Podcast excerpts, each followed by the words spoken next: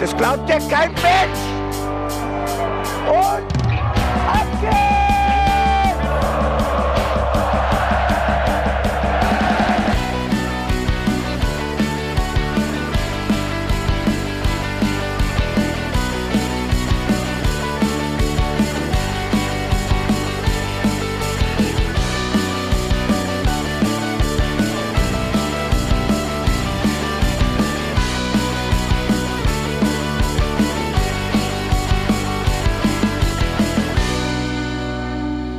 herzlich willkommen beim Hinterhofsänger-Talk. Wir sitzen wieder für euch auf der Therapiecouch, sprechen über den Fußball von und mit Mainz 05 und freuen uns, dass ihr wieder dabei seid. Wir haben den 9. Oktober. Wir sprechen in dieser Folge über das Auswärtsspiel unserer 05er gegen Borussia Mönchengladbach und ich freue mich, dass Sie wie immer an meiner Seite sitzen, links und rechts auf der Therapiecouch neben mir. Zu meiner Rechten sitzt Jan Budde. Hallo. Therapiecouch, Therapiecouch. Ich kann das Wort nicht mehr hören. Dieses Wort Therapiecouch. Therapiecouches machen mich inzwischen aggressivst. Und ich sage nur, mein linker, linker Platz ist frei. Ich wünsche mir den Bene- Benedikt Engelberts herbei. Hallo. Gute. Heute nur virtuell. Also auf der Couch. Also ich sitze quasi auf meinem äh, PC-Stuhl. Ähm, aber ja, äh, ich meine, äh, fast quasi direkt dabei. Therapiestuhl. Achso, ich bin der Therapeut oder was? Also, das wäre mir neu, Kollege. Also, da steige ich komplett aus. Da schwöre ich bei Gott. Da, da streiche ich die Überweisung durch. Ich zerreiß den Zettel. Äh, Dann, dann müsstest du uns jetzt nur noch sagen, welcher Methode du therapierst. Ob du eine Verhaltenstherapie machst oder eher so eine, Der Bene so eine ist- Tiefenpsychologie. Nee, der Bene ist qua Wesen Konfrontationstherapie. Aber nichts anderes. Ich bin Hypnotiseur, aber ich hypnotisiere mich halt hauptsächlich selbst. indem ich mir alles und jedes schön rede. Das hat aber jetzt auch was von einem Bewerbungsgespräch. So nennen sie eine Stärke und eine Schwäche von sich. Ja, ich bin sehr langsam, aber dafür schläfer ich mich selbst ein. Man kann mit meiner Stimme gut einschlafen. Manchmal schlafe ich selber. selbst davon ein. Ja, genau. Meistens. Es ist wieder die Zeit für Ulknudeln am Montagabend, weil äh, wir sonst nicht so viel zu lachen haben, zumindest in der Liga. Wobei ich finde, man kann an diesem Tag heute schon mal festhalten, dass Mainz 05 sich in der Tabelle bewegt hat. Herzlich willkommen auf dem 17. Tabellenplatz Mainz 05. Der erste FC Köln ist noch schlechter. Was ich total witzig fand, dass einfach uns Kölner geschrieben haben, schießt die Gladbacher kaputt, auch wenn wir dann Tabellenletzter sind. Das fand ich äh, aufopferungsvoll und äh, sehr lobenswert. Die richtige Antwort wäre dann darauf gewesen, auf eins könnt ihr euch verlassen, aber wir verraten euch nicht auf was.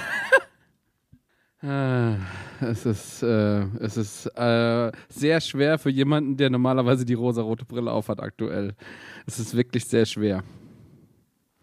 Ich bin auch immer noch ein klein wenig leer. Also ich habe ja beim Insta-Live nach dem Spiel gesagt, ich fühle mich leer und ich kann diese emotionale Leere überhaupt nicht näher beschreiben, weil ich mir diese drei Punkte einfach im Spielverlauf so sehr herbeigewünscht habe, dass ich gesagt habe, boah, ich würde morgen früh mit einem Lächeln aufwachen und ich, ich habe dieses Lächeln von unten aus den Tiefen meines Bauches schon aufsteigen gespürt. Und dann ist es mir im Halse stecken geblieben. Und davon habe ich mich immer noch nicht zu 100% erholt und vor allen Dingen nicht, nachdem ich mir dann das Spiel quasi nochmal angeschaut habe, um es zu analysieren. Es hat nicht dazu beigetragen, dass ich mich besser fühle. Ich hatte tatsächlich vor dem Spiel eher das Gefühl, ich will es mir gar nicht angucken, weil meine Hoffnung schon so weit weg von all dem ist, dass ich noch nicht mal davon ausgehe, dass ich eine gute Zeit habe, wenn ich das Spiel gucke. Dann habe ich mal hingeguckt, dann war es auch ganz okay. Aber ich war auch froh, dass es ein Freitagsabendsspiel war und dass ich noch 48 Stunden Wochenende hatte, um was Schönes aus meinem Wochenende zu machen. Es war für mich vollkommen äh, irrational in der aktuellen Situation. Ich habe mich ja in der laufenden Woche noch entschieden, auswärts zu fahren. Ich bin normalerweise jemand, der sich sehr schwer begeistern kann, auswärts zu fahren. Außer für so gewisse Sachen, wo ich dann halt noch Leute dabei treffe. Aber das war eine ganz normale Auswärtsfahrt einfach nur. Und ich habe so gute Laune gehabt, die ganze Fahrt über. Vorher in der Woche, ich habe mich schon krass drauf gefreut. Ich habe mich drauf gefreut, dass ich ein langes Wochenende nach Zeit habe. Ich hatte einfach insgesamt eine saugeile Zeit, trotz der ganzen Gesamtumstände. Es war überragend. Obwohl dieses Stadion scheiße war, ich hatte kein Netz, ich konnte nicht am Insta Live teilnehmen. Wir haben eine Stunde vom Parkplatz runtergebraucht. Es war außenrum alles kacke, aber es war einfach geil für mich. Es war, es ist einfach komplett skurril, einfach wie 180 Grad unterschiedlich. aber einfach nur, ich habe eine überragende Zeit gehabt. Und das ist ja wieder mal die Theorie, die hier bestätigt wird. Wenn du im Stadion bist, ist es nur halb so schlimm. Ja, und ich habe auch schon für mich, ich bin ja auch so jemand wie du, Bene, ich lasse mich ja eher schwer für Auswärtsfahrten überzeugen. Aber wir hatten ja dann doch noch jetzt nach, die, vor diesem Spiel hat die DFL uns was geschenkt. Das passiert sehr selten, aber es ist passiert. Und zwar müssen wir euch einmal kurz mitnehmen äh, zum Heimspiel wo Bene und ich in der Kurve gestanden haben und wir uns ganz intensiv mit dem Spielplan auseinandergesetzt haben und ge gerätselt haben, was passieren muss, welche Sterne wie stehen müssen, damit die DFL keine andere Wahl hat, als Mainz gegen Darmstadt am 11.11. .11. stattfinden zu lassen. Wir haben geguckt, wer, wer spielt gegen wen, ist da vor Europa League, ist Champions League, dann spielt Frankfurt auf jeden Fall Sonntag etc. Wir haben alle alles durchgesprochen, waren uns aber zu 100% sicher, bei unserem Glück ist das ein Freitagabendspiel. Aber nein, wir spielen am 11.11. .11. im Darmstadt und ich finde es richtig geil und ich werde auf jeden Fall auswärts fahren. Kehrseite, ich dachte ja, komm, wir fangen dann auf dem Schillerplatz an und dann alle in den Bus oder ab in den Zug oder wie auch immer. Problem ist, jetzt muss ich Eintritt zahlen, wenn ich auf den Schillerplatz will. Also das geht mir so gar nicht rein. Ich glaube, die haben äh, Böllenfalltor und Schillerplatz miteinander verwechselt. Ja, vor allem, wusstet ihr davon? Ich hab's nämlich nicht gewusst. Ich krieg heute Morgen eine Nachricht von einem Freund, der sagt, hast du Karten für Schillerplatz gekauft? Und ich so, wie Karten für Schillerplatz, 11.11. .11. Hä? Und die waren einfach gestern schon ausverkauft. Ich wusste nicht mehr überhaupt, dass das stattfindet. Ich habe nur gehört, die Server sind zusammengebrochen. Wer irgendwie noch Glück hatte, hat welche gekriegt. Also es war, es war so wie wenn Leute zwei Tage vor Bayern-Spiel sagen, hast du noch Stehplatzkarten? Ja, so ungefähr. Nee, aber ich habe zwei dicke Jacken an. Da ist kein Platz mehr für dich. Also insgesamt finde ich es einfach nur geil. Also ich habe Bock und ich werde auf jeden Fall nach Darmstadt fahren. Und zwar äh, komplett verkleidet, in kompletter Montur. Ich werde einfach Spaß haben. Und ich habe auch überlegt, ob ich vor dem Spiel, vor dem Heimspiel gegen die Bayern noch unsere U19 gucke. Die spielen nämlich morgens um 11 gegen Bayern München. Und ich glaube, das ist das andere, das, das Spiel gegen Bayern, was man sich auf jeden Fall angucken sollte, wenn man guten Fußball sehen möchte. Ja, weil bei den Jungs und äh, bei den Mädels von 1 zu 5 läuft es nämlich richtig gut, während die Damen, ich glaube, seit acht Spielen äh, inklusive Pokal äh, nur gewonnen haben haben die Jungs aus der U19 seit zehn Spielen nicht verloren. Also beides äh, beachtliche Stats, äh, mit denen auch nicht unbedingt zu rechnen war. Und die machen auch schon mal gute Laune. Also auch das ist natürlich ein wunderbarer Start und für mich auch so ein klein wenig das Äquivalent zum 11.11. .11. am Schillerplatz. Ja, da kriege ich dann wieder meine rosarote 05-Brille, weil die Frauen haben 8-1 gewonnen. Erstes Gegentor diese Saison. Also jetzt nicht so super gut, aber ey, acht Tore. Und die U19 haben Kaiserslautern mit äh, weggebügelt mit 3-0 im Pokal und waren die einzige deutsche Jugendmannschaft, die unter der Woche auswärts in der Youth League gewonnen haben. Ja. Und die, äh, und die einzigen, die es auch verdient haben, Entschuldigung, da zu spielen, die es sich selbst verdient haben. Ich habe nämlich einen richtigen Deep Dive in diese Euroleague-Scheiße gemacht. Ich weiß nicht, ob ich das schon mal erzählt habe. Könnte sein. es gibt nämlich zwei Gruppen. Einmal die, die äh, über die Landesmeister oder was äh, qualifiziert sind. Dann gibt es die, die für alle Champions League-Mannschaften. Und unsere sind die einzigen, die wirklich selbst aus eigener Kraft gewonnen haben und da spielen. Und dann auch die einzigen Deutschen, die dann auch da gewinnen. Ey. Also ich finde äh, das haben die sich wirklich verdient. Ja, das war ein Rabbit Hole, in das du da reingegangen bist und du nur schwer wieder rausgefunden hast. Ja, du bist im Internet na, falsch abgebogen. Wirklich eine ne gute halbe, dreiviertel Stunde gebraucht, bis ich verstanden habe, wie dieses System funktioniert, weil die Webseite auch so unübersichtlich gestaltet ist.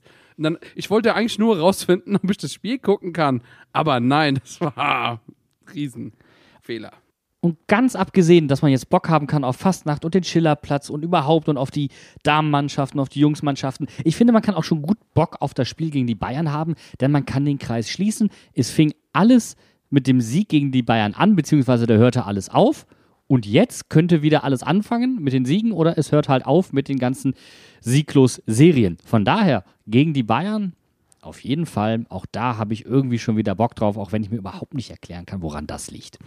Es ist wieder, es ist wieder so ein typisches Heimspiel, wo du eigentlich nicht gewinnen kannst, aber irgendwie ist die Stimmung trotzdem vorher gut. Und äh, genau das, was du eben gesagt hast, diese Statistik, die habe ich auch auf der Auswärtsfahrt jedem, der nicht schnell genug weggelaufen ist, einfach als Kassette schön ins Ohr reingedrückt. Dann setze ich noch eine oben drauf und mache den obligatorischen Martin Schmidt-Spruch. Wir brauchen auch solche Spiele, die eigentlich hoffnungslos sind, damit wir sie gewinnen. Aber das hatte er ja vor dem Spiel gegen Bayer Leverkusen gesagt.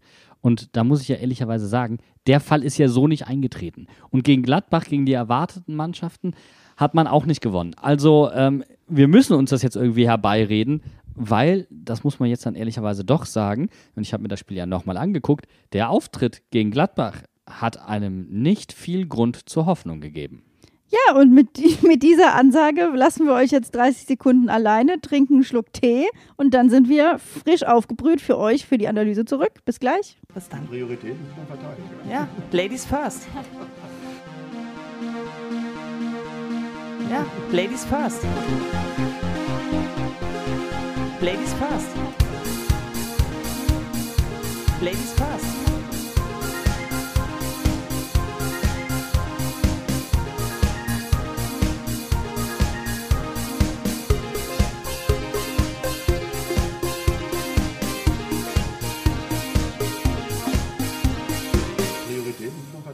Ja, Ladies first.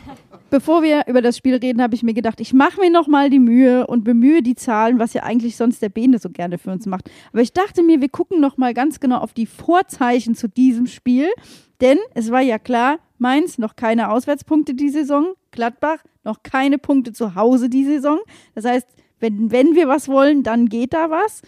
Aber wir haben jetzt auch schon elf Spiele, wo wir nicht gewonnen haben, davon nur zwei unentschieden, die insgesamt neun Niederlagen, davon fünfmal mit drei Gegentoren und dreimal mit vier Gegentoren. Und Bo Svensson als ehemaliger Gladbacher konnte noch nie gegen Gladbach mit Mainz 5 gewinnen. Das heißt, egal wie man sich das ausrechnen wollte, irgendwas war auf jeden Fall drin, nur nicht in der Startelf, weil da war eigentlich alles, wie man es erwarten konnte. Vor allem, weil Karim ja, äh, und das war irgendwie ganz komisch, irgendwie unter der Woche hat der österreichische Verband schon bekannt gegeben, dass Karim ausfällt. Da wusste bei Mainz 05 noch gar keiner davon, jedenfalls von den Fans oder von den Medienvertretern. Da musste bei der PK erstmal nachgefragt werden. Und erst dann wurde bekannt gegeben, dass Karims Po offensichtlich eine größere Rolle gespielt hat, als wir das alle erwartet hätten. Ich glaube, es war der Hüftbeuger, aber ich fand auch äh, Karims Bo als potenziellen äh, Folgentitel auch einfach viel zu aussichtsreich, um äh, den liegen zu lassen. Aber es ist wieder eine Verletzung und wieder komische Umstände bei der Verkündigung. Also Kommunikation und Verletzungen dieses Jahr bei Mainz 05, das läuft nicht rund. Und du hast ja auch irgendwie jede Woche das Gefühl, wenn du mal halbwegs einen Spieltag hinter dich gebracht hast, wo keiner verletzungsbedingt ausgewechselt werden musste oder so, dann musst du nur drei Tage in der Trainingswoche abwarten. Ja, aber der dicke Hammer kommt doch jetzt noch. Ich meine, wir können ja mal vorweggreifen, weil jetzt sind wir gerade bei dem Thema. Tom Kraus wird quasi zusammengetreten. Da wissen wir nicht, wie es aussieht. Ähm, Karim Unisivo, keine Ahnung, wie lange der jetzt raus ist. Ähm, dann haben wir Cassie, der auch vom Platz gehumpelt ist. Plus wir haben Brian Gruder, der nach Angaben von Bo Svensson mit Krämpfen vom Platz musste. Also das sind ja wieder super Vorzeichen, um sich zu verletzen. Aber, Captain mein Captain, das erste Mal für diese Saison war Silvan Wittmer wieder im Kader. Und das gibt mir wenigstens zumindest ein bisschen Hoffnung. Ja, vor allem die Hoffnung, dass wir wenigstens zwei fitte Au Außenverteidiger fürs Bayern-Spiel haben. Ob sie auf der richtigen Position sind oder nicht, weiß nicht. Weil Philipp Mwene fällt ja auch aus und keiner weiß, was er hat. Und Maxim Leitsch fällt ja auch aus und keiner weiß so richtig, äh, was da jetzt Sache ist. Also ähm, ich finde, wir, wir hatten das eben schon ein bisschen angesprochen, aber bei ganz vielen Verletzten ist Mainz da nicht ganz so offen in der Kommunikation, was die Spieler haben und wie lang die eigentliche Ausfallzeit ist, oder? Ist das euch auch aufgefallen? Ja, also man wird ein bisschen im Trüben gelassen und äh, wir hatten es ja schon mal, da hatten wir spaßenshalber gesagt, da wird aus einer Erkältung auf einmal ein arthroskopischer Eingriff. Also, ähm, wie gesagt, die Kommunikation und das Thema Verletzungen, da macht Mainz 05 momentan keinen brillanten Job. Nee, und ich sag mal, wenn du dann weißt, Karim fällt für das Spiel gegen Gladbach aus, dann, gu guckst du auf die Startelf und dann ist Ajorg drin. Ja, und das war ja auch schon in der Pressekonferenz quasi angekündigt. Und da hätte ich schon mit Jans Bo dem Bo ins Gesicht springen können, denn ich dachte mir, Kollege, lass den doch draußen, nimm den Anwar El Ghazi rein, nimm den Eamon Barcock rein, ist mir Latte. Oder, das habe ich auch schon mit Insta Live gesagt, lass Lee drauf, stell Lee vorne zentral, der auch eine gewisse Kopfballstärke hat, der im Abschluss unter Umständen in der Box auch mal einen guten Moment hat, der für verrückte Sachen auch zu haben ist, der jede Abwehr komplett in den Wahnsinn treiben kann. Und wenn er als zentraler Stürmer vorne mal falsch anläuft, ist das nicht ganz so schwerwiegend. Aber nein, das wäre viel zu verrückt wieder gewesen. Stattdessen ist es wie jedes Mal eigentlich Rolle rückwärts. Anstatt kreativ zu sein, Schema F. Das hat mich schon bei der Startaufstellung ein klein wenig wahnsinnig gemacht. Und es hat ja auch nicht lange gedauert. Da hatte Gladbach im Spiel den ersten Torschuss mit Player. Also das waren ja in der neunten Minute, ging es ja schon direkt gut los, auch wenn ich in der Anfangsphase das Gefühl hatte, Gladbach hat uns da auch kommen lassen. Gladbach hat einfach von Anfang an, in meiner Wahrnehmung zumindest, das Spiel dominiert. Also ähm, vielleicht haben sie uns dann an der einen oder anderen Stelle ein bisschen kommen lassen, haben sich angeguckt, was wir vorhaben. Aber äh, wir konnten überhaupt keinen Druck nach vorne entfalten. Wir sind null gefährlich geworden. Und äh, für mich gab es in diesem Spiel zwei ganz große ähm, Problemfelder. Und ähm, das eine ist der Spielaufbau, obwohl man da einen klaren Plan hatte. Und das andere ist die äh, Besetzung des zentralen Mittelfelds. Obwohl das zum Plan gehörte, hat man es nicht richtig hinbekommen. Ähm, darauf hat man dann reagiert, hat es in der zweiten Halbzeit besser gemacht. Aber ich war, ich war schon ein klein wenig baff. Ja, aber war der Plan so anders für dieses Spiel wie alles, was wir sonst gespielt haben? Weil anders kann ich mir auch hier wieder nicht erklären, warum wir in der ersten Halbzeit nicht in der Lage sind, über die absolut brillante Einzelleistung eines Spielers hinauszuwachsen und irgendwas auf den Rasen zu bringen. Und das in der zweiten Halbzeit dann halbwegs funktioniert. Also, das ist so, das sind so Sachen, da, da, da habe ich einfach 100.000 Fragezeichen im Kopf. Ich weiß nicht, Bene, wie geht's dir damit? Ja, also ähm, ich meine auch aus dem, aus dem Blog raus irgendwie, das war nicht so richtig, äh, das, eigentlich, wir waren sehr ernüchtert, sagen wir es mal so. Also ich meine, über die Aufstellung kann man ja sagen, was man will, auch dass, dass Kraus dann gespielt hat anstatt Chor, haben wir jetzt auch noch nicht erwähnt gehabt. Ähm, Der ja auch eine Erkältung hatte, Genau. zum Glück war es kein arthroskopischer Eingriff.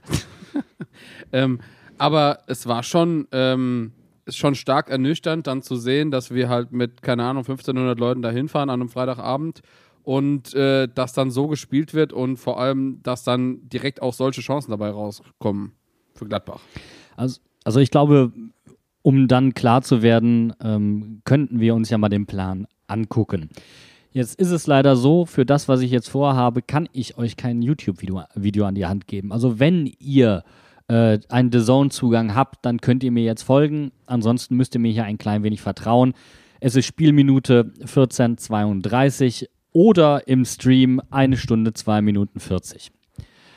Ähm, und deswegen, weil man da wirklich mal das komplette Spielfeld, beziehungsweise alle Spieler bis auf den Gladbacher Torwart sieht und einen Eindruck bekommt und den Plan anfängt zu verstehen. Denn was auffällt, ist, dass Bell und Edimilson Fernandes sehr weit und sehr tief stehen und äh, dass, naja, Sepp Vandenberg irgendwie nicht da ist, wo er sonst ist. Denn Sepp Vandenberg steht auf einmal auf der Außenverteidigerposition von Danny da Costa.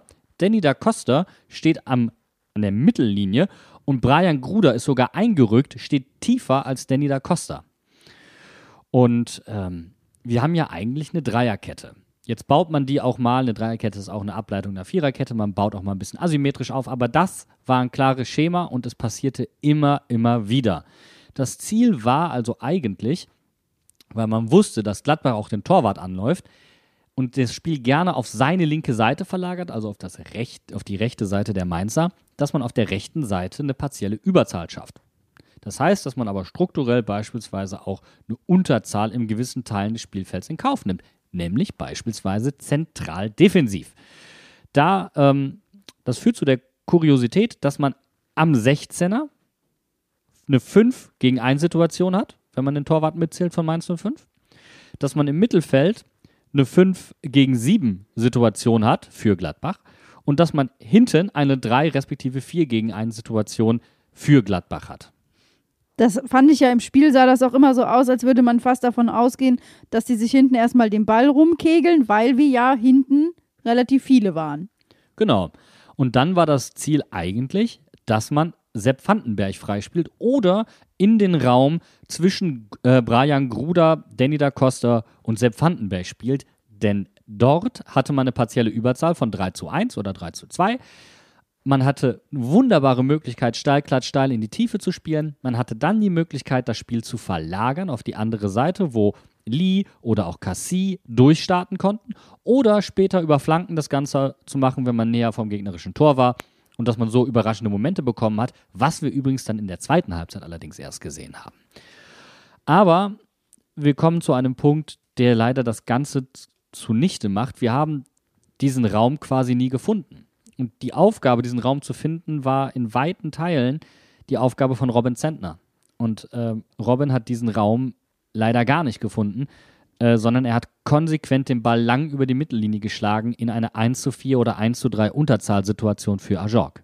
Und das waren ja auch teilweise in einer Häufigkeitssituation, dass selbst dem Kommentatoren das aufgefallen ist. Also ich erinnere mich daran, dass irgendwie in der, in der 20., 30. Äh, Spielminute dann irgendwann so darum nochmal gesagt wurde, so naja, der wievielte lange Ball von Robins Händler ist das denn jetzt, der direkt zum Gegner geht oder in einen Raum, wo wirklich gar kein Mainzer steht. Tatsächlich habe ich da eine genaue Zahl für dich. Äh, Robin Zentner, sechs von 18 langen Bällen sind angekommen, also jeder dritte. Äh, das sind nur die, die auch wirklich angekommen sind. Ob die dann im richtigen Raum angekommen sind, äh, darüber reden wir jetzt erstmal nicht. Und äh, wir hatten ja den Hinweis im Insta Live, Ajorg sei so gut in Zweikämpfen gewesen. Ähm, ich glaube, da können wir es kurz machen, dem ist nicht so. Jedenfalls Ähm, nicht gravierend. Ne? Nicht gravierend besser. Äh, also- also, ich hab's, also, pass auf, ich grätsche dich einfach mal ab. Ich hab's nämlich rausgesucht. Ähm, Ajork hat vier, nein, 56 Sa- Prozent seiner Zweikämpfe insgesamt gewonnen. Und wenn wir nur auf die Kopfbälle gucken, dann hat er 70 Prozent gewonnen. Also so viel ist das jetzt nicht, dass das halt super krass über dem Schnitt vom, äh, vom kompletten Team ist. Es ist vielleicht sogar noch bemerkenswert dafür, dass er konsequent eigentlich in Unterzahl war. Ähm, aber ob der Ball danach bei den Mainzern gelandet ist, ob das zu, also, zu Ballbesitz gefühlt hat, das ist ja die entscheidende Frage. Und da können wir es kurz machen, eigentlich nicht, weil die zweiten Bälle waren ziemlich schnell weg, weil man dann in die Unterzahl im Mittelfeld gelaufen ist, weil Ajorg den Ball nicht mitnehmen konnte, weil er von hinten zu viel Druck bekommen hat, weil, wir, weil er vorne keinen Abnehmer gefunden hat oder der Abnehmer dann zu viel Druck hatte. Das heißt, diese, diese Spieleröffnung auf Ajorg hat in weiten Teilen keinen Sinn gemacht und hat auch nicht zu Erfolg geführt, sondern hat tatsächlich nur dazu geführt, ähm, dass der Ball sehr, sehr schnell weg war. Was mir bei Ajok während dem Spiel schon aufgefallen ist, war, dass seine Rückpässe, also er ist ja dann oft angespielt worden und hat den Ball abgelegt in äh, entweder defensives Mittelfeld oder nochmal Richtung Abwehr und dass seine Abspiele so hart gespielt waren, dass die Spieler den Bälle gar nicht richtig stoppen konnten. Das ist gerade in der ersten Hälfte, aber auch in der zweiten Hälfte zum Teil, ist dann ein bisschen besser geworden. Da sind den Spielern alle möglichen Bälle versprungen, weil der die so hart zurückgepasst hat. Da habe ich jedes Mal Angst gehabt, dass einer durchflutscht Richtung Robin. Es ist dann in der zweiten Halbzeit auf jeden Fall besser geworden. Äh, und man hat es dann auch geschafft, indem Ajorg dann zum Beispiel parallel zur 16er-Linie gelaufen ist, die Verteidiger mitgezogen hat, dass man die Außen frei bekommen hat. Ich erinnere dann nur an den Querpass von Brajan auf äh, Lee, der kläglichst vergibt. Dann später ähm, der Querpass von Anwar El Ghazi auf ähm, Barkok, der zwar fester, aber unplatziert vergibt. Und dann schließlich nicht die exakt gleiche Situation, aber ähnliches Schema über die linke Gladbacher Seite alle drei Aktionen ähm, dieses Schema dann mit Barkok, das zum Tor geführt hat. Aber trotzdem, das hat mir eine Halbzeit zu lang gedauert. Also das war ja offen, du hast es gerade perfekt analysiert. Das war ja offensichtlich etwas, was man sich unter der Woche überlegt hatte, Ja. was man so spielen wollte.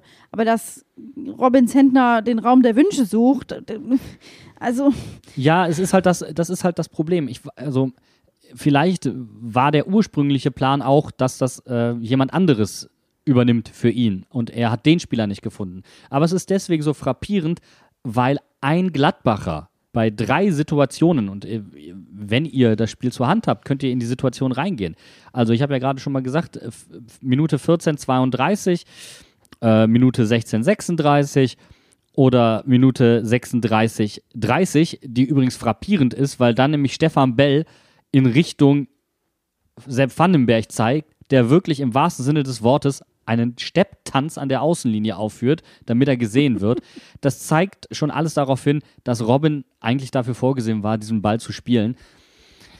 Ähm, also sie haben es auf jeden Fall nicht anders gelöst bekommen, sondern sie haben das dann erst in der zweiten Halbzeit anders gelöst bekommen. Und ich weiß auch nicht, ob es so schlau ist, Robin in eine solche Situation zu bringen. Da muss man dann vielleicht den Matchplan auch dahingehend hinterfragen und man hätte ihn auch schon in der ersten Halbzeit hinterfragen müssen. Ja, oder man muss realistischerweise die, die sag ich mal, die Möglichkeiten, die Robin Sentner hat, einschätzen können. Ja. Also, so, um es mal ganz gerade rauszusagen, also wenn, wenn du so spielen willst und du hast einen Torwart, der die langen Bälle, der nur jeden dritten langen Ball an den Mann bringt, Ja, also das eine nicht. ist ja der lange Ball, das andere ist, kann er ihn dann noch verarbeiten. Ähm, das ist ja dann der nächste. Also wie kommt er dann auch noch an? Das ist ja, also da sind sehr viele Faktoren drin und ich finde es dann auch ein bisschen undankbar äh, für, für einen Torwart, der da vielleicht auch sein kleines traumatisches Erlebnis da hatte in Gladbach, das dann vor jedem Spiel wieder ausgepackt wird, was mich auch übrigens tierisch nervt. Der SWR findet das, glaube ich, jede Saison aufs Neue witzig Der ZDF hat ja nachgezogen. wunderbar, also Klicks für nix. Ähm, warum muss man den in so eine Situation da bringen? Ähm, ich, ich finde zum Beispiel, um dann was Positives zu nennen, ein absoluter Lichtpunkt in dem Ganzen, der dieses Schema auch irgendwie durchbrochen hat, war dann Brian. Und ähm, der hat sich für mich als ähm, Hoffnungsträger und tatsächlich auch ein Stück weit in diesem Spiel als Führungsspieler etabliert. Und das finde ich für einen 19-Jährigen absolut beachtlich. Gar keine Frage. Da müssen wir auch auf jeden Fall drüber reden. Bevor wir aber zu Brians Situation kommen, müssen wir darüber sprechen, dass mal wieder ein Kopfballtor gegen uns gefallen ist. Ja. Und das ist einfach, muss man sich mal, auf, ich habe es nochmal nachgeguckt, muss man sich auf der Zunge zergehen lassen. Das war der 154. Bundesliga-Einsatz von Florian Neuhaus und sein erstes Kopfballtor. Ja, ist toll, gell? Ähm, da treffen selbst die Leute, die normal nie ein Kopfballtor machen, schaffen das dann gegen uns. Also es ist irgendwie, es ist einfach, ich, ich verstehe es auch nicht. D -d Gefühlt äh, ist Florian Neuhaus gegen drei Verteidiger oder sowas und kommt frei zum Kopfball. Es nervt mich. Nee, der ist nicht gegen drei Verteidiger. Der hat gar keinen Verteidiger gegen sich, weil die sind anderweitig gebunden und die Situation ist vorher schon komplett krude. Da laufen Lee und Barrero ineinander im 16er. Der Ball wird halb gar rausgeklärt. Sie kriegen ihn nicht richtig weg. Am Ende hast du dann eine 2 gegen 1 Situation auf dem Flügel. Cassie und Eddie ähm, gegen, ähm, wer war es von Gladbach? Äh, wie heißt der? Ähm, Honorar. Honorar. Ähm, und beide schaffen es nicht, diese Flanke zu verhindern. Das ist das eine. Das andere ist, ich hatte es vorhin erwähnt, die, die Unterzahl, die du im Mittelfeld hast. Ja. Und ähm, nun ja, die hast du da gemerkt, weil der kommt, der zeigt das. Ihr könnt euch das auch gerne nochmal angucken, das könnt ihr auch in anderen Wiederholungen sehen. Ähm, achtet dann mal anstatt unten auf das Getümmel am Ball, oben äh, auf die Zone 14, das heißt die, den Raum, so mal 20 mal 20 Meter ungefähr oder 10 mal 10 Meter vor dem 16er, also am 16er Kreis. Achtet da mal auf Florian Neuhaus, der läuft mit beiden Armen rudernd, komplett freistehend in den 16er rein, weil halt Kraus und auch Barrero anderweitig gebunden sind. Da kommt dann die Unterzahl zum Tragen. Die Flanke ist dann eher Formsache. Dass man ihn sie schlagen lässt, ist ein anderer Fehler. Also da ist eine so geballte Fehlerkette drin, da, da kannst du gar nicht in Worte fassen. Und wenn wir es dann schon ansprechen, ähm, zitiere ich gerne Sascha aus der Keeper-Analyse, der sagt, er versteht nicht so ganz, warum Robin Sentner hier auf einmal rausrückt, anstatt tiefer zu bleiben, sich damit mehr Reaktionszeit zu geben und den Ball eigentlich potenziell gut halten zu können. Also auch da wieder ist es ein, eine Fehlerkette, die sich durch die komplette Mannschaft bis hinten hindurchzieht.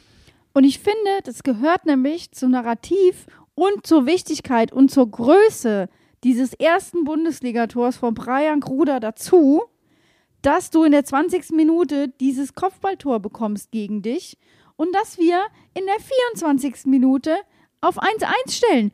Übrigens, dieser Eckball rausgeholt durch Tom Kraus, durch eben so eine über, Überladen der, der linken Gladbacher Seite durchkommen, durchzieht und den Eckball rausholt.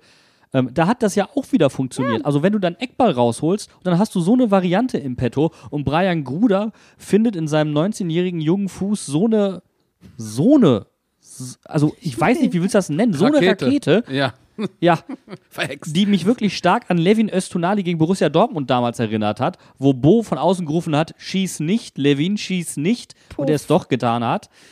Ähm, ja, dann herzlichen Glückwunsch. Aber was dieses Tor bewirkt hat, das finde ich halt so wahnsinnig. Brian schafft es momentan, äh, mit Leistung seine Mitspieler wach zu küssen. Das ist mir tatsächlich auch aufgefallen. Ich hatte schon äh, während, äh, also nachdem das 1-0 gefallen war und äh, während der Angriff lief, habe ich gesagt, entweder wir machen jetzt das Tor und wir schaffen den Ausgleich oder wir können das Spiel herschenken. Das war ganz oft so, dass äh, uns genau solche Genicke, Gen Nackenschläge ähm, im Endeffekt das Genick gebrochen, ha gebrochen haben. Ähm, in der, in der Nackenschläge, die Vergangenheit. Genicke brechen. Ja, du, ganz ehrlich, ich habe selbst äh, den Satz erst äh, in meinem Kopf gebaut, nachdem ich ihn gesagt hatte. Ähm, nee, aber jetzt mal ganz ehrlich, wir hatten so oft Situationen, wo wir das 1-0 schießen und kriegen im, im Ja. Gegenzug äh, den Ausgleich und das ist quasi das, was uns äh, so ein bisschen das Spielglück auch raubt und das Selbstbewusstsein und so weiter.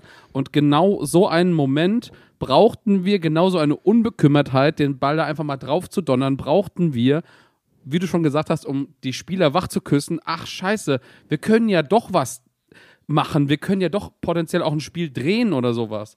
Das, das war ja in den letzten Spielen nie überhaupt auch nur eine Frage, dass das überhaupt eine Chance ist.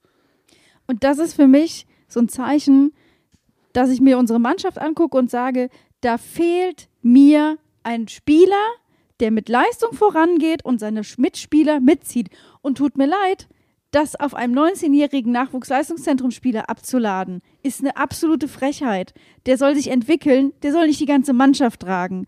Also ich finde, wir haben an, wir müssten eigentlich andere Spieler bei uns im Kader haben, die sagen, ich ziehe jetzt nach diesem scheiß Nackenschlag von fucking Gladbach mein Team nach vorne vors Tor und dann hauen wir die weg. Aber nein, es ist wieder Brian Kruder, der das machen muss. Und das wievielte Mal in der Vergangenheit ist das so, dass wir unser komplettes Lebensglück als Mainz-Fans an einen jungen Spieler aufhängen. Ob das ein Johnny ist, ob das ein äh, Riedle Baku ist, ob das ein Nelly Viper ist, ob das, also da könntest du jetzt die ganze Zeit noch so Namen sagen. Wie oft ist das, dass, dass diese jungen Spieler für uns quasi, äh, für uns Fans auch, äh, einfach die Emotionen bringen müssen und die auch das Team beleben müssen? Ja, das kann auch durchaus wirklich belastend sein. Wobei ich bei Brian das Gefühl habe, der ist so abgebrüht, das ist unfassbar. Der nimmt die Einwürfe, der nimmt die Ecken teilweise, der nimmt sich solche Situationen raus. Ich bolz hier drauf. Ähm, Brian hat übrigens ansonsten auch kein so gutes Spiel gemacht. Also, das ist nicht vergleichbar mit seiner Leistung wie gegen Leverkusen. Ne? Also, ich möchte jetzt hier Brian nicht glorifizieren, aber den Satz, den du gerade gesagt hast, den finde ich so unfassbar ähm, herausstechend. Brian bringt Qualität mit. Wir müssen mal darüber reden, was unsere anderen Führungsspieler tun. Ähm, denn äh, Robin hat später äh, zwei, drei Bälle wirklich klasse Ja. gehalten und uns äh, damit den Ausgleich frühzeitig, äh, äh, oder Gladbach den, Au den Ausgleich frühzeitig verwehrt. Ähm, er ist ja auch wach geküsst worden. Er ist aber eigentlich auch ein Führungsspieler. Aber wenn wir uns angucken, wir haben Bell, wir haben Zentner, wir haben Chor, wir haben Unisivo, äh, Lee, Lee. was weiß ich nicht was. Das sind alles Führungsspieler, aber die sind irgendwo auch Mentalitätsspieler. Nur das, was du sagst, ist das Entscheidende. Die bringen die Qualität nicht mit oder sie bringen sie zumindest nicht konstant mit. Und das ist ja das große Problem, weil du hast bei Svensson ja nicht das Gefühl, dass diese Menschen irgendwie verhandelbar wären. Nee, und das Ding ist ja auch, wir haben dann mit Lee einen Spieler, der frei vorm Tor schießt, der den, also den Ball fast frech zurück zum Torwart gibt fast. Er hat, glaube ich, versucht zu schießen, aber es war ein Witz. So, im Gegensatz dazu haben wir einen Cassie. Das ist der zweite Torschuss, den wir überhaupt in der ersten Halbzeit haben. Der ist kurz vor der Pause. Und das ist auch von außerhalb dem 16er einfach mal draufgezogen. Ja. So, das, das war einfach mal so, so da, da, da denkst du, das, da, der letzte Torschuss ist dann aber schon zu diesem Zeitpunkt zehn Minuten her. Da ist Ja, nichts passiert, das ist nicht gut. verpufft. Und wer ist der Nächste, der ansatzweise irgendwas mit ins Spiel bringt? Das sind die Spieler, die von der Bank kommen, in der 70. Minute. Das sind die Spieler, die sonst keine Chance haben, wie Eamon Barkov, wo viele einfach sagen, wenn der ins Spiel kommt, dann tut er nichts für uns. Und der kommt rein mit El Ghazi zusammen, die zaubern sich da ein zurecht und hauen das Ding rein. Und bis dato, bis zu dieser 70. Minute, war nichts davon zu sehen. Da war kein Spieler, der so nach vorne gegangen wäre, dass du gesagt hättest, wir kriegen das hin. Es gab spielerische Möglichkeiten in der zweiten Hälfte, definitiv, da waren wir besser. Aber mir hat der Drive nach vorne gefehlt. Mir hat dieser, dieser, dieser Wille, der Glaube an den Sieg gefehlt. Ja, und es war auch zum Teil einfach ein bisschen undankbar, weil ich meine, Ajork hat auch unfassbar viel nach hinten gearbeitet. Das jetzt mal, um Ja. was Positives zu nennen. Nur Ajork ist halt nicht der Spieler, der große Distanzen schnell überbrücken kann. Das heißt, wenn der tief verteidigt, ist der Weg nach vorne umso länger. Ja, und äh, er hat da eben nicht die Halbräume frei arbeiten können. Und das ist ja das große Problem. Und wo sollten die auch herkommen, wenn du eh aus, dem, aus einer Unterzahl im Mittelfeld kommst? Das hat man später korrigiert. Ja, der ballferne ähm, äh, dritte Offensive hat dann immer tief gestanden, egal ob es dann Brian war, ob es äh, Lee war, die haben dann einfach tiefer agiert. Wobei du auch schon gemerkt hast, diese erste Situation, wo der Pass von, äh, ich glaube, Eddie auf, auf Lee ins Zentrum kommt und Lee hat den Ball und Brian startet tief. Ihr müsst euch das mal angucken. Brian startet tief und Lee stippt den Ball kurz, weil er erwartet, dass Brian entgegenkommt. Warum sollte der Spieler in dieser Situation entgegenkommen? Das machte überhaupt keinen Sinn. Also da sind so grundlegende Abstimmungsfehler Ja. äh, im Offensivspiel und auch Misskalkulationen. Also nichts gegen Ajork, wirklich überhaupt nichts. Ähm, er hat es ja auch schon richtig gut gemacht, auch gegen andere Mannschaften. Und er hat auch Gladbach hier Probleme bereitet, indem er Spieler gebunden hat. Aber die Spieler, die in der Lage wären, diese Räume zu nutzen, die haben nicht gespielt. Ich glaube, ich kann es jetzt halbwegs in Worte fassen, was das ist, welcher Eindruck sich bei mir über diese Zeit jetzt hier erwehrt. Ich habe das Gefühl, dass die Spieler, die unter Bus Svensson am meisten Spielpraxis bekommen, über die Dauer ihrer Spielpraxis vergessen zu spielen. Das ist irgendwie eine, eine schöne Analogie, ja. Aber Ja, weißt du, anders kann ich mir das nicht erklären. Also sorry, aber die, die wirklich am meisten Einsatzzeit bekommen, die können auf einmal die grundlegenden Dinge nicht mehr. Und die, die sonst nicht spielen oder die wenig spielen, die sonst woanders trainieren oder halt bei der U19 gespielt haben, die wissen, wie man Fußball spielt und die müssen es jetzt machen. Das ist doch bescheuert. Ja, es ist, äh, es ist irgendwie ein ganz, eine, eine ganz komische Situation. Ähm, ich finde auch äh, tatsächlich, ähm, man hat hinterher gemerkt, also äh, apropos äh, aufhören, Fußball zu spielen, ähm, was ist denn nach dem 2-1 passiert? Was haben wir denn noch offensiv gemacht? Da war doch auch schon wieder äh, gespielt, als hätten wir die Hose voll äh, und ähm, den Gladbachern quasi noch die Möglichkeit gegeben, das Spiel zu drehen, anstatt die Möglichkeiten, die wir hatten, mal vernünftig zu Ende zu spielen. Wir haben alle Chancen, die wir hätten haben können, durch langsames Spielen oder wenig Aufpassen oder sowas vertändelt. Oder Und- schlechten Abschluss. Genau. Und sind, und sind Alles einfach verschenkt. so offen ins Messer gelaufen hinten raus. Und das war klar, dass wenn Gladbach noch eine Viertelstunde Zeit bekommt, äh, da aufs Tor zu schießen und nachdem die auch so gute Chancen hatten, die ja auch, haben wir ja schon gesagt, von Goblin, äh, Robin teilweise, Goblin hätte ich was gesagt, von Robin teilweise Goalie gut Robin. gehalten wurden.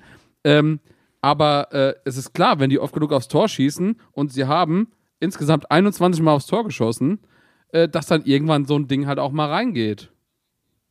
Vor allen Dingen äh, bei, bei unserer eigentlichen Bilanz, wie viele Schüsse der Gegner braucht, damit ein Tor fällt. Ne? Also äh, nur das Bittere und das Dramatische an dem ganzen Bums ist, nachdem Robin ein so gutes Spiel dann gemacht hat, schlussendlich, nachdem man dann auch den Aufbau gelöst bekommen hat, dass man Situationen nach vorne bekommen hat, nachdem man ja eigentlich gut gestartet ist, dann, dann ist es doch wieder der einfachste Ball, der reingeht. Und ein Ball, den er bei aller Liebe festhalten muss eigentlich. Und es ist das, was ich letzte Woche schon gesagt habe. Robins Auftaktsprung, unsauberer Absprung, Hände hinterm Körper, dann ist der Weg für die Hände nach oben zum Ball länger. Er kommt zu spät, er kriegt die Hand noch an den Ball, aber den Ball nicht mehr aus der, aus der Flugkurve und dann ist das Ding drin. Und das sind leider Abläufe, Entschuldigung, so brillant er auf der Linie vorher gehalten hat.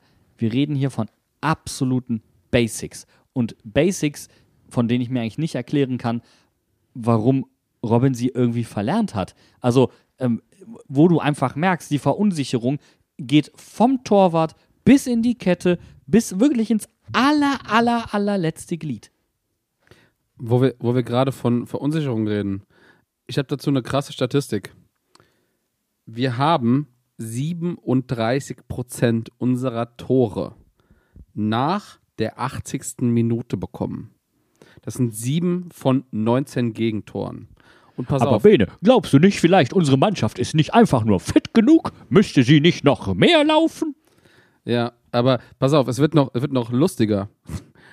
Wenn wir noch die Tore, die in der ersten Viertelstunde dazu rechnen, also ich meine, äh, 75. Minute, äh, 80. Minute ist vollkommen gleich, da gab es kein Tor, Aber erste 15 Minuten und letzte 15 Minuten, dann kriegen wir da sogar fast 60 Prozent unserer Gegentore. Das heißt, wir kriegen 60 Prozent unserer Gegentore in 33 Prozent der Zeit. Das, Das ist doch einfach nur abartig. ja, und das ist ähm, hinten, also vorne raus kommen wir nicht ins Spiel und hinten raus spielen wir so einen Angsthasenfußball, dass wir die Gegentore bekommen. Ja, und da ist es nämlich genau dann das, was fehlt. Uns fehlt jemand, der mit Beginn des Spiels auf dem Platz ist und Ansagen macht und jemand, der in der Lage ist, das bis zu Ende durchzuziehen. Und das ist es, was wir jetzt hier wirklich, glaube ich, ganz gut auseinandergenommen haben. Aber in dem Moment, wo diese Führungsspieler oder ich sag mal vermeintlichen Führungsspieler, um die dieses ganze System, ich meine, Janni hat es ja auch schon mal mit der Achse von Robin über Bello über weiter nach vorne aufgezeigt, aber in dem Moment, wo diese Spieler das nicht auf die Kette bekommen, ist es, hast du ein Chaos und Unruhe bei uns im Spiel, dass dann sowas passiert, dass du in der ersten Viertelstunde und in der letzten Viertelstunde eigentlich freiwillig bist. Und wenn du dann auf Mannschaften triffst, die genau diese Situationen ausnutzen, wie zum Beispiel Gladbach jetzt wieder, dann nimmst du halt auch nur einen Punkt mit nach Hause, auch wenn alle sagen, es war im Endeffekt leistungsgerecht, aber ich will auch einfach mal dreckig gewinnen. Aber das ist ja irgendwie in dieser Saison auch nicht drin. Und vor allen Dingen beraubst du ja, wenn du die, du hast so ein System, das auf diese Spieler abgestimmt ist. Du beraubst den an, die, du nimmst den anderen Spielern ja ihre eigentliche Qualität, die sie vielleicht sogar noch mitbringen. Ich meine, wir können hier reihenweise Spieler aufzählen, auf die das zutrifft, die bei anderen Bundesligisten oder auch international hervorragend äh, funktionieren. Ein Fulgini, der in der Champions League abgeht wie Schmitz Katze. Ein Markus Ingwatzen, Alle. der in der Liga und in Europa alles kaputt schießt. Äh, wir können aber auch über Kevin Stöger beispielsweise reden. Also das sind alles Spieler, die einen gewissen Spieltrieb mitbringen, die vielleicht sogar gute Stats bei uns hatten, ähm, wo man aber gesagt hat, boah, also weiß ich nicht. Äh, oder sagen wir mal so, die sich mit dieser Art von Spielsystem extrem schwer getan haben, ähm, weil es von ihnen Dinge verlangt hat, für die sie eigentlich auch, glaube ich, nicht verpflichtet worden sind. Und irgendwann ist doch mal der Punkt, wir haben einfach, lass mich anders sagen, wir haben einfach nur Arschglück, dass Brian das alles in einer Person vereint, weil er ein so großes Talent ist. Wir haben einfach nur gerade Arschglück, Brian Gruder zu haben. Und ich kann mir eigentlich nicht vorstellen, dass Bo das System nochmal irgendwie ändert. Aber er muss es. Er muss gucken, welche Qualitäten hat er mit anderen Spielern noch im Kader und was brauchen die. Ich würde es anders formulieren. Wir haben nicht Glück, dass wir Brian haben. Da, das haben wir auch, definitiv. Wir haben aber vor allem Glück, dass Bo Svensson in Brian einen Spieler sieht, dem man Spielzeit geben kann. Wo war denn Marco Richter in diesem Spiel? Der hat auf der Bank gesessen. Den haben wir für viel Geld eingekauft im Sommer. Warum spielen El Ghazi und Barco erst ab der 70. Minute? Das kannst du mir nicht erklären. Und deswegen bin ich da, also ich bin bei dir, dass wir glücklich sein können, dass wir wenigstens einen Spieler haben, der von Anfang an auf dem Platz steht und sagt, ich möchte für Mainz 05 für heute Tore schießen. Auf jeden Fall. Aber wir können dankbar sein, dass er überhaupt spielen darf. Das finde ich viel eklatanter. Es ist so krass. Äh, du, du hattest es eben gesagt, Jan, was, was Brian alles in unserem Spiel macht. Ähm, und ich möchte gerne äh, ganz kurz nochmal die Einwürfe hervorheben. Weil er nämlich genau das, das Brosi-eske verkörpert. Wirklich. Diese weiten Einwürfe.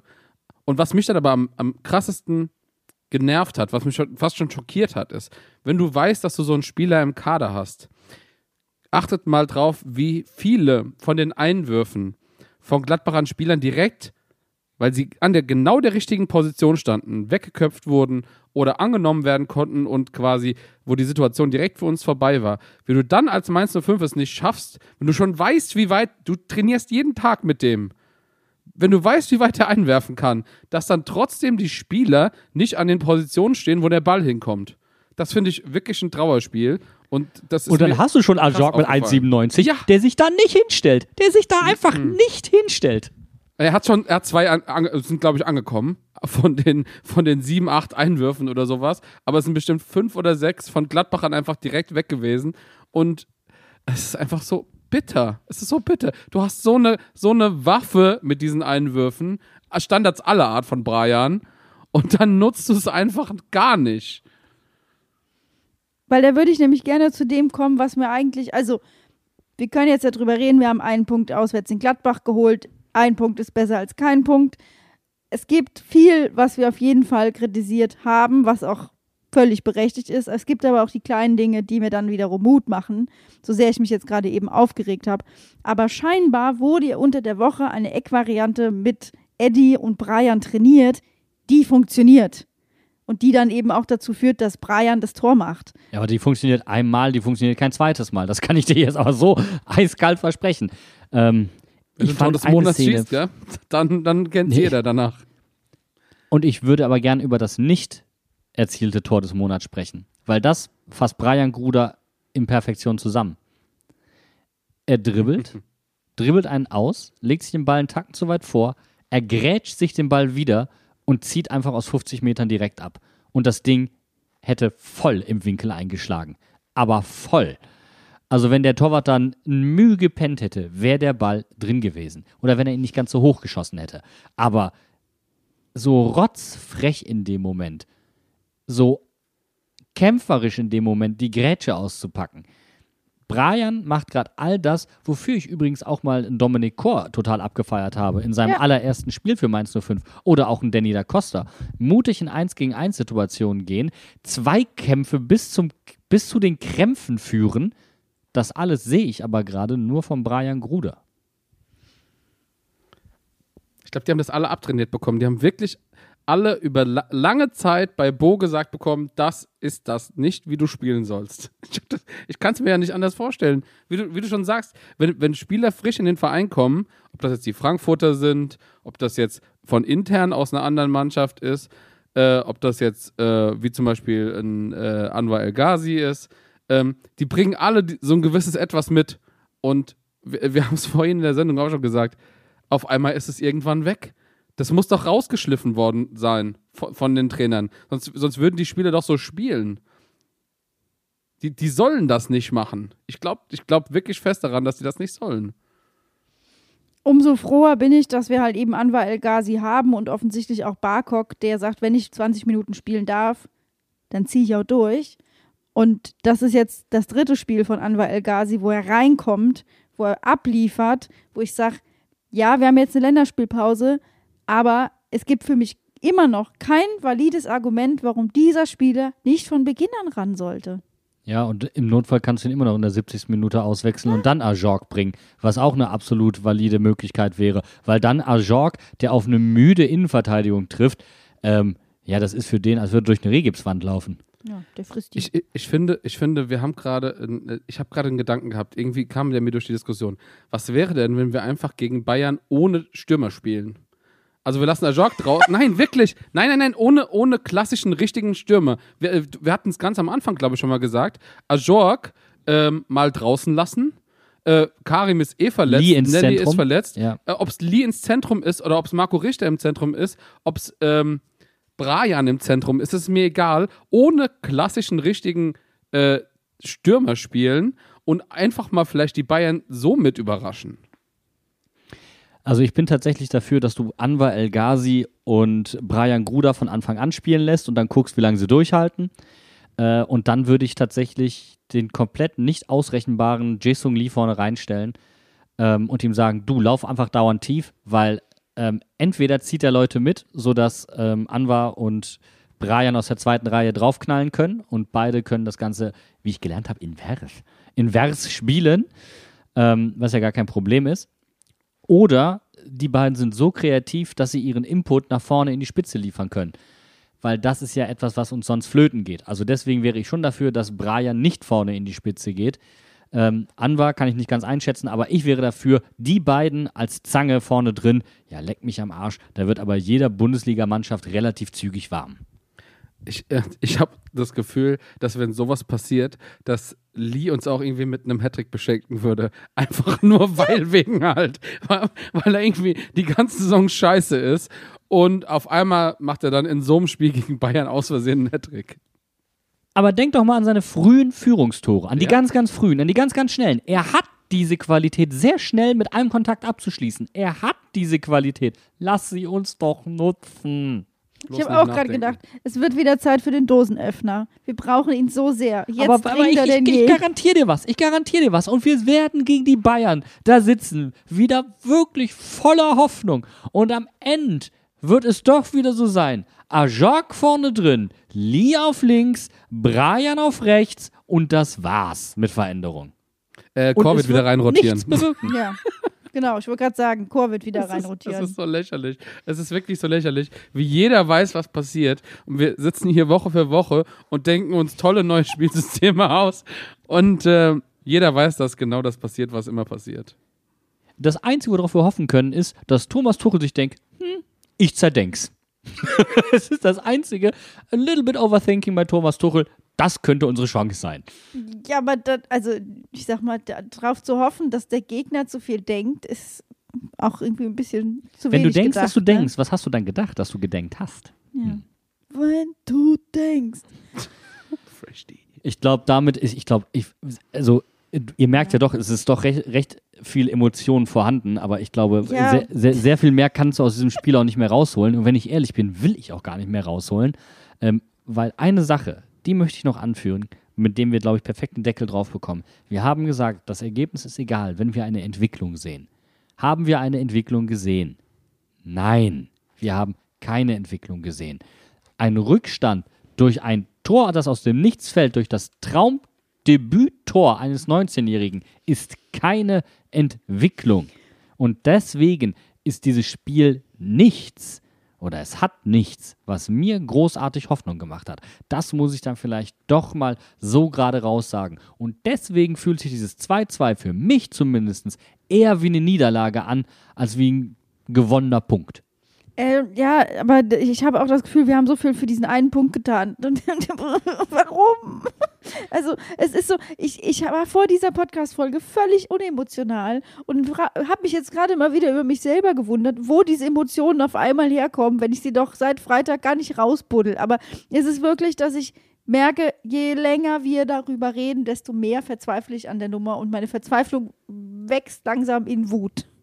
Ich weiß nicht, bei mir ist es nicht so. Ich habe es ja ganz am Anfang schon gesagt, irgendwie, ich bin komischerweise gut gelaunt. Ähm, also ich meine, ist jetzt nicht so, als äh, finde ich den Fußball super geil und so, aber ich habe irgendwie nicht so ein schlechtes Gefühl wie noch vor drei Wochen vor dem Leverkusen-Spiel. Und äh, ich habe Sachen gesehen, die mir, die mir tatsächlich Mut gemacht haben. Und das ist nicht nur Brian. Es ist, dass wir tatsächlich es mal geschafft haben, ein Spiel zu drehen. Es, wir haben es zwar wieder aus der Hand gegeben, aber das ist eine Entwicklung, die ich so vorher noch nicht gesehen habe.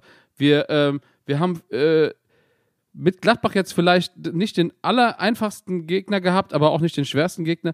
Aber irgendwie gegen Bayern klappt es dann doch wieder am Ende. Also ich weiß auch nicht. Irgendwie, ich habe, also ich habe nicht so ein schlechtes Gefühl wie die ganze Zeit und äh, ja, die rosarote Brille kommt an. das, was mir am meisten Hoffnung macht, ist das, was wir gegen die Bayern eigentlich immer zeigen.